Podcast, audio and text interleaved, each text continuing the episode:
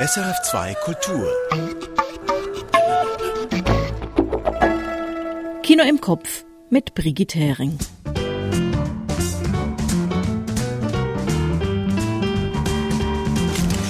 In Nyon am Genfersee dreht sich dieser Tage alles ums dokumentarische Kino. Michael Sennhauser berichtet von den Visions du Réel. Auch ein Dokumentarfilm ist All the Beauty and the Bloodshed. Irene Grüter hat ihn gesehen. George Wirsch bespricht den französisch-schweizerischen Agentinnen-Thriller Let Her Kill You. Und Ann Meyer hat den etwas anderen Horrorfilm Bo is Afraid gesehen. Dazu kommen auch heute eine Rätseltonspur und die fünf wöchentlichen Kurztipps.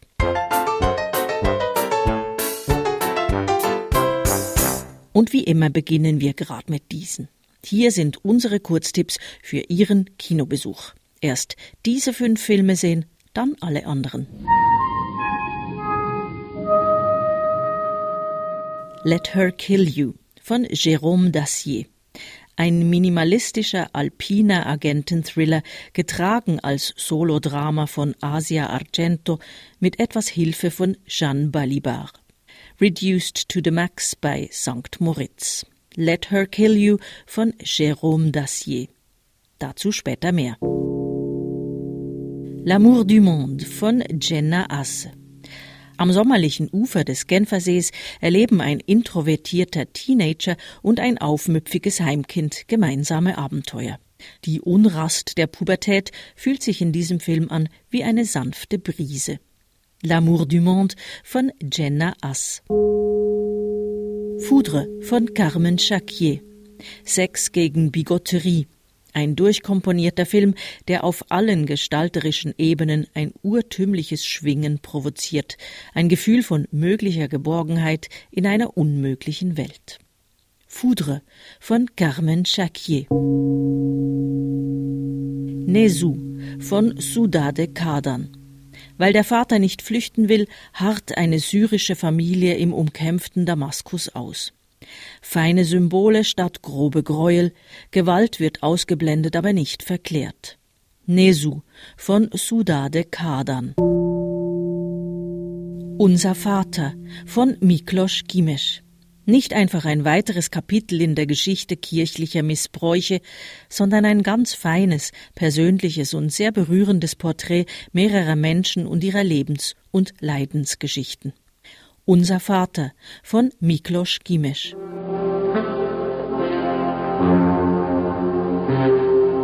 Und nun hören Sie gut hin. Das Tonspurrätsel dieser Woche kommt zweisprachig daher. Alright, folks. Showtime. Aus welchem Film kommt die folgende Szene? Dikkat, dikkat. Tekrar ediyorum. Hayatınız tehlikede. An kaybolma ihtimaliniz var. Korkmayın. Size yardım etmeye geldik. Işıklara doğru yaklaşın. Tekrar ediyorum.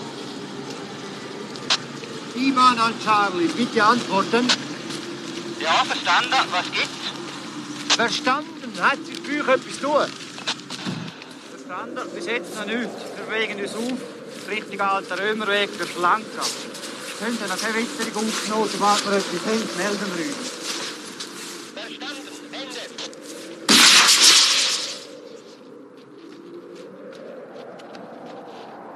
Dikkat, dikkat. Tekrar ediyorum. Hayatınız tehlikede.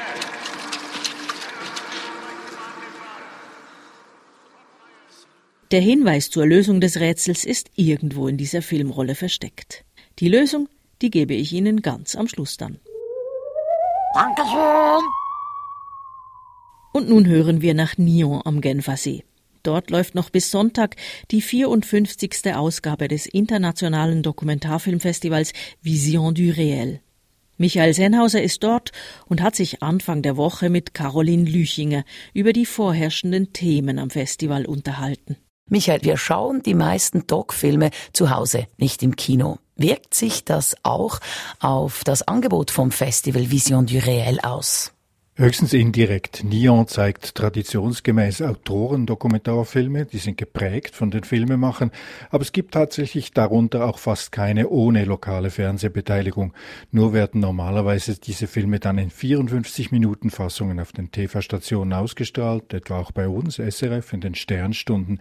Die Streaming-Anbieter, die haben deutlich weniger Produktionen hier in Neon, die wollen ihre Filme in der Regel exklusiv vermarkten. Mhm. Und wie nahe am aktuellen aktuellen Zeitgeschehen sind denn diese Dokumentarfilme in Nyon? Sehr nahe. Migration ist immer noch eines der ganz großen Themen. Schon der Eröffnungsfilm Veilleur de Nuit von Juliette de Marciac aus Frankreich hat das gezeigt. Diese Night Watchers, also die Nachtwächter des Titels, das sind Freiwillige, die Migrantinnen und Migranten in Empfang nehmen in den nächtlichen Hängen neben den Skipisten von Montgenèvre. Das ist ein Skigebiet zwischen Frankreich und Italien. Und die Leute liefern sich da ein richtiges Katz-und-Maus-Spiel mit den Gendarmen, also mit der Polizei und versuchen so viel viele dieser Migrantinnen und Migranten wie möglich unbeschadet tatsächlich ins Immigrationszentrum zu bringen, bevor sie direkt wieder abgeschoben werden, was eigentlich illegal ist. Und das Ganze erinnert ein bisschen an Xavier Collers Reise der Hoffnung, also der letzte Schweizer Oscar-Film von 1990. Und heißt denn das auch ketzerisch, dass sich in den letzten 30 Jahren nichts geändert hat?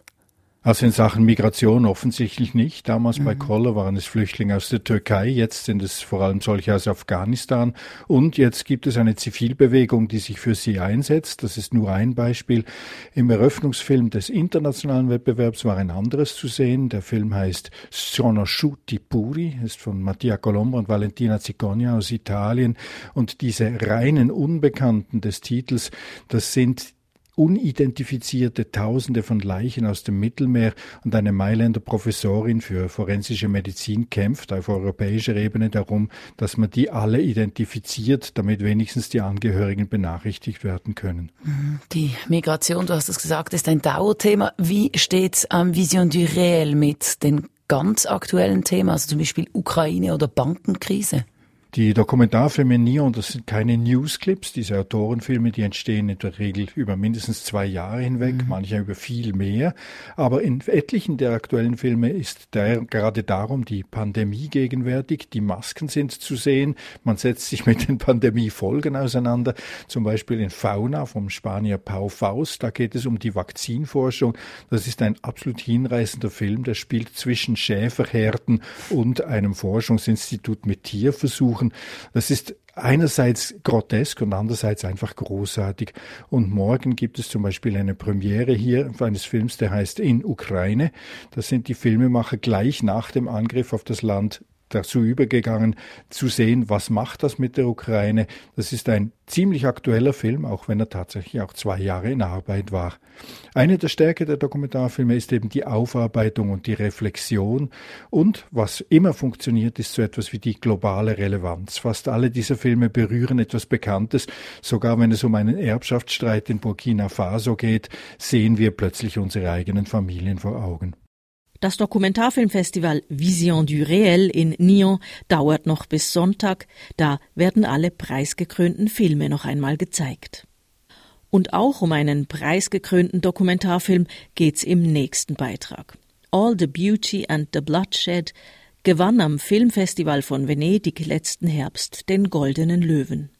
Der Film porträtiert die Künstlerin Nan Goldin und ihren Kampf gegen die Sackler Family, eine der mächtigsten Pharmafamilien in den USA. Irene Grüter hat All the Beauty and the Bloodshed gesehen. Vor dem Metropolitan Museum in New York macht sich eine Gruppe von Aktivisten bereit. Really nervous, Sie sei nervös, sagt die Fotografin Nan Goldin, die den Protest anführt. Okay. Er findet im Sackler Wing statt, einem Gebäudeteil, den eine vermögende Pharmafamilie finanziert hat.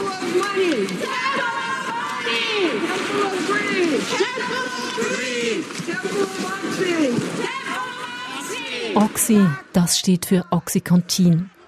Ein umstrittenes Schmerzmittel, das die Familie Sackler reich und viele Menschen süchtig machte. Auch Nan Goldin.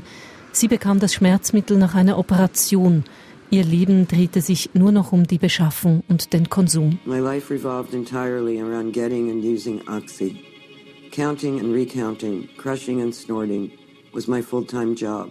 Nach dem Entzug fand sie es unerträglich, dass die Mitglieder der Sackler-Familie weiterhin ihren Ruf als Kulturmäzene hochhalten konnten. Zusammen mit einer Gruppe von anderen Betroffenen forderte sie, dass sich die Museen distanzieren. All the museums, institutions need to stop taking money. Diese Proteste begleitet die preisgekrönte Dokumentarfilmerin Laura Poitras in All the Beauty and the Bloodshed. Der Film hat nicht den Anspruch, objektiv zu sein. Nan Goldin hat ihn mitproduziert. Ergreifend und ästhetisch grandios umgesetzt ist er als künstlerisches Porträt von Nan Goldin. Bekannt wurde sie mit schnappschussartigen Bildern aus der New Yorker Subkultur der 70er und 80er Jahre. People used to say we were marginalized. And we didn't care. Normal people were marginalized to us. Die Leute sagten, wir seien marginalisiert. Das kümmerte uns nicht. Wir fanden, normale Leute seien marginalisiert, sagt Nan Goldin. Sie lebte damals in einem queeren Umfeld und porträtierte aus nächster Nähe die Menschen, mit denen sie zusammenlebte. Drag Queens beim Ankleiden für eine Show, Freundinnen unter der Dusche, Paare nach dem Sex. Es sind keine Bilder, die schockieren wollen. Sie zeigen Menschen, die Konventionen überwunden und sich selbst neu erfunden haben. Ein wilder, aber auch fragiler Prozess, mit Lust ebenso verbunden wie mit Schmerz. Der Film montiert diese Bildserien so, wie sie Nan Goldin zunächst in ihrem Freundeskreis zeigte, als Dia-Show begleitet von Musik. In der Kunstszene stießen ihre Fotografien zunächst auf Ablehnung. It was really heavy resistance, especially from male artists and gallerists who said this isn't photography. Vor allem von männlichen Künstlern und Galeristen bekam Nan Goldin zu hören, das sei doch keine richtige Fotografie. Damals war Kunstfotografie vornehmlich schwarz-weiß, erzählt sie. Von heute aus sei es schwierig zu verstehen, wie radikal anders ihre Bilder waren. Das große Verdienst des Films ist es zu zeigen, wie Nan Goldin zu ihrem ureigenen Ausdruck fand.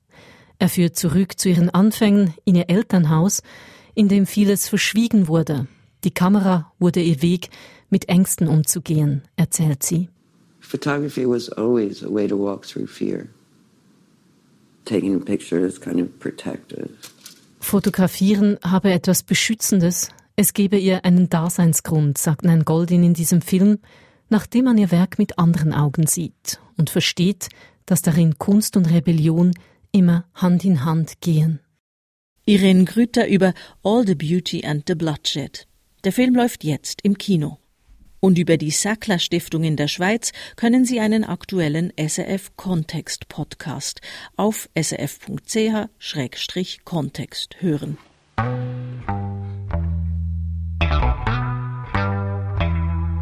Von den Dokumentarfilmen nun zu Thriller und Horror. Und dafür bleiben wir zuerst noch in der Schweiz.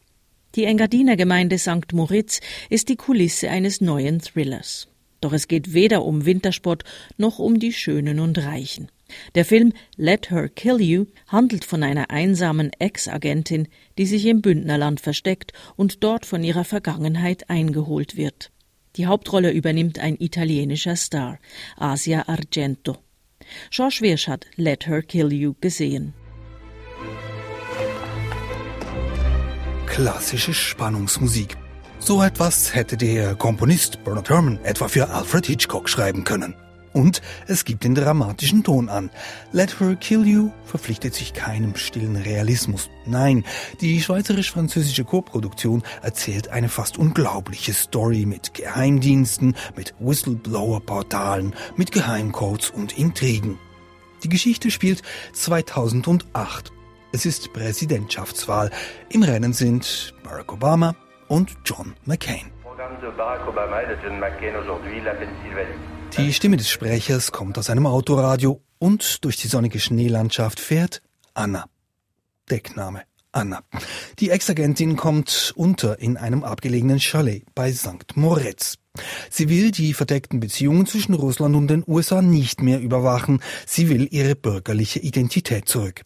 Doch daraus wird vorerst nichts. Ein Video in ihrem Besitz gefährdet Obamas Wahl zum Präsidenten. Kein Wunder, klingelt schon bald das Telefon. You won't have told me anything. I'll count to ten. No, I'm not playing this game. Of course you're not. One, two, Stop it. three, four. Ein Countdown durch die Leitung. Der Film Let Her Kill You funktioniert im Wesentlichen so. Anna, isoliert in ihrem Refugium in den Alpen, umgeben von unsichtbaren Stimmen und Schatten, die sie überwachen, bedrohen, verfolgen oder die ihr helfen wollen. Die Schauspielerin Asia Argento ist fast den ganzen Film lang allein vor der Kamera. Und das sehr überzeugend. Und diese Solonummer treibt der Film bis zur Abstraktion. In ganz St. Moritz sind die Straßen leer. Sogar als nachts einmal die rätische Bahn durchs Bild fährt, sitzt keine Menschenseele in den Waggons. Anna ist ganz auf sich allein gestellt, verloren in farbintensiven Breitleinwandbildern. Auch emotional wird es eng für sie, als sich ausgerechnet ihre Ex-Liebhaberin aus der Ferne in die Affäre einmischt. J'y croyais pas. Quoi Que je comptais autant pour toi, j'y croyais pas. Il y a quelque chose qui cloche dans ta voix. Bon, maintenant tu voudrais que je sois quelqu'un d'autre. Il y a rien qui cloche dans ma voix. Dans ma tête peut-être, mais Tu me prends pour une conne Wird nun die Wahl von Barack Obama gerettet oder eine Liebesbeziehung?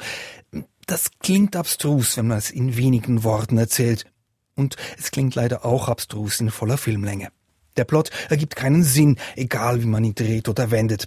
Das ist kein Roman von John Le Carré. Und wenn schon, dann ist es eher ein Film von Michelangelo Antonioni. Denn Let Her Kill You erzählt nebenbei in klaren Bildkompositionen und höchst stimmungsvoll von Einsamkeit, von Identitätsverlust und von der schmalen Hoffnung auf einen Neuanfang. Ja, man könnte fast sagen, obwohl der Suspense in diesem Film existiert und auch nie abbricht, ist Let Her Kill You trotzdem nur äußerlich ein Thriller. Im Innern jedoch ein Melodram.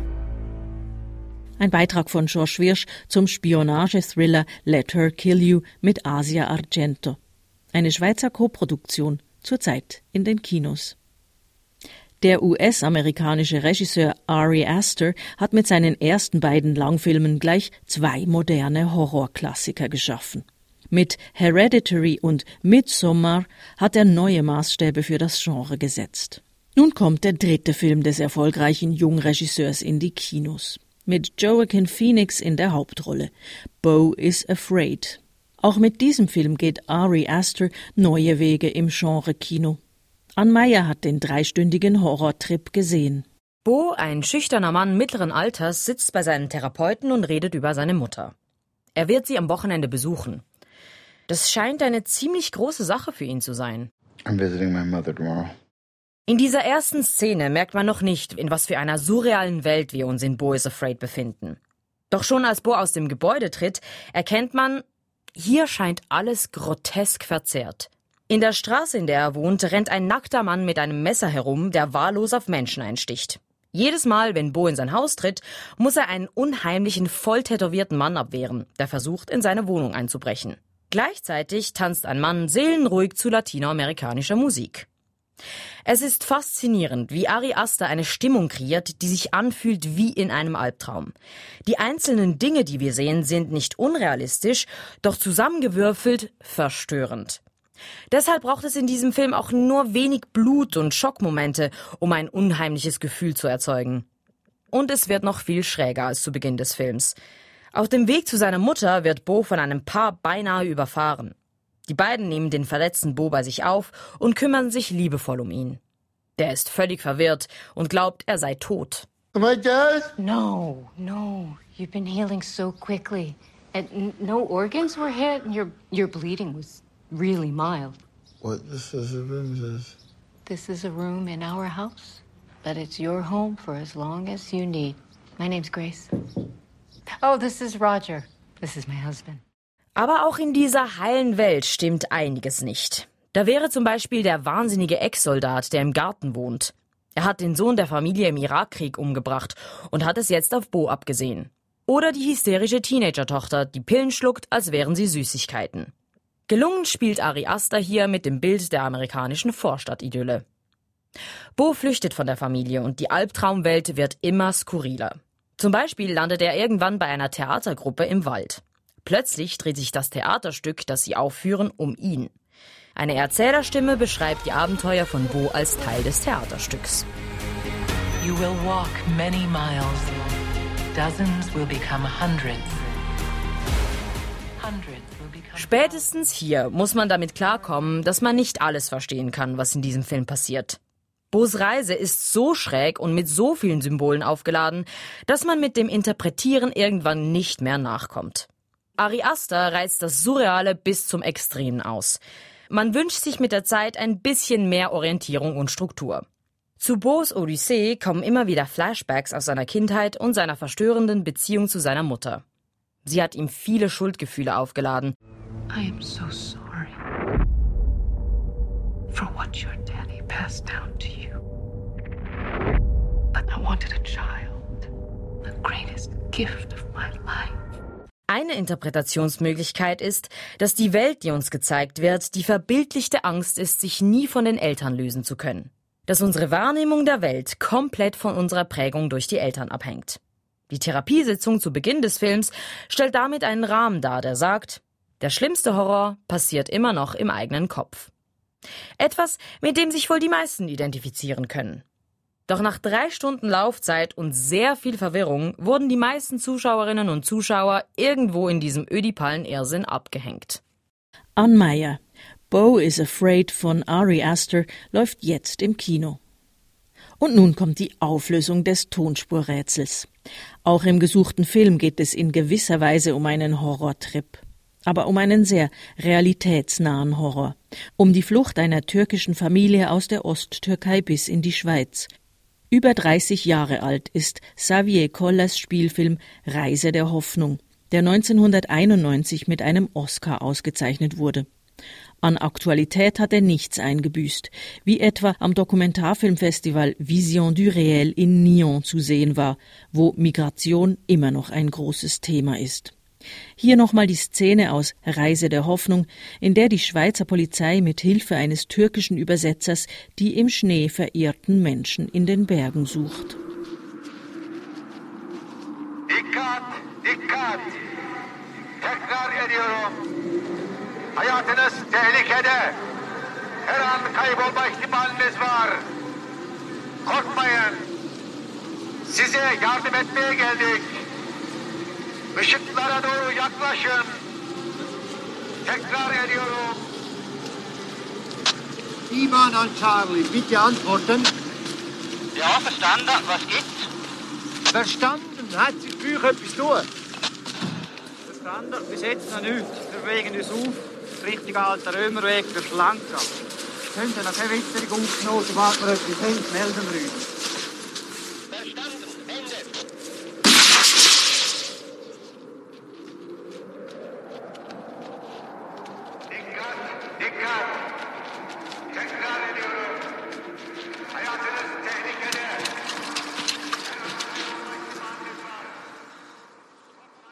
Das war die Filmrolle heute.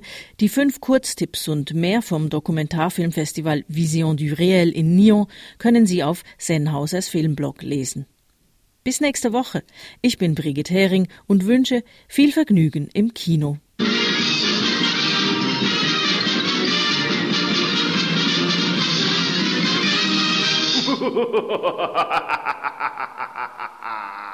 Erfahren Sie mehr über unsere Sendungen auf unserer Homepage srf.ch.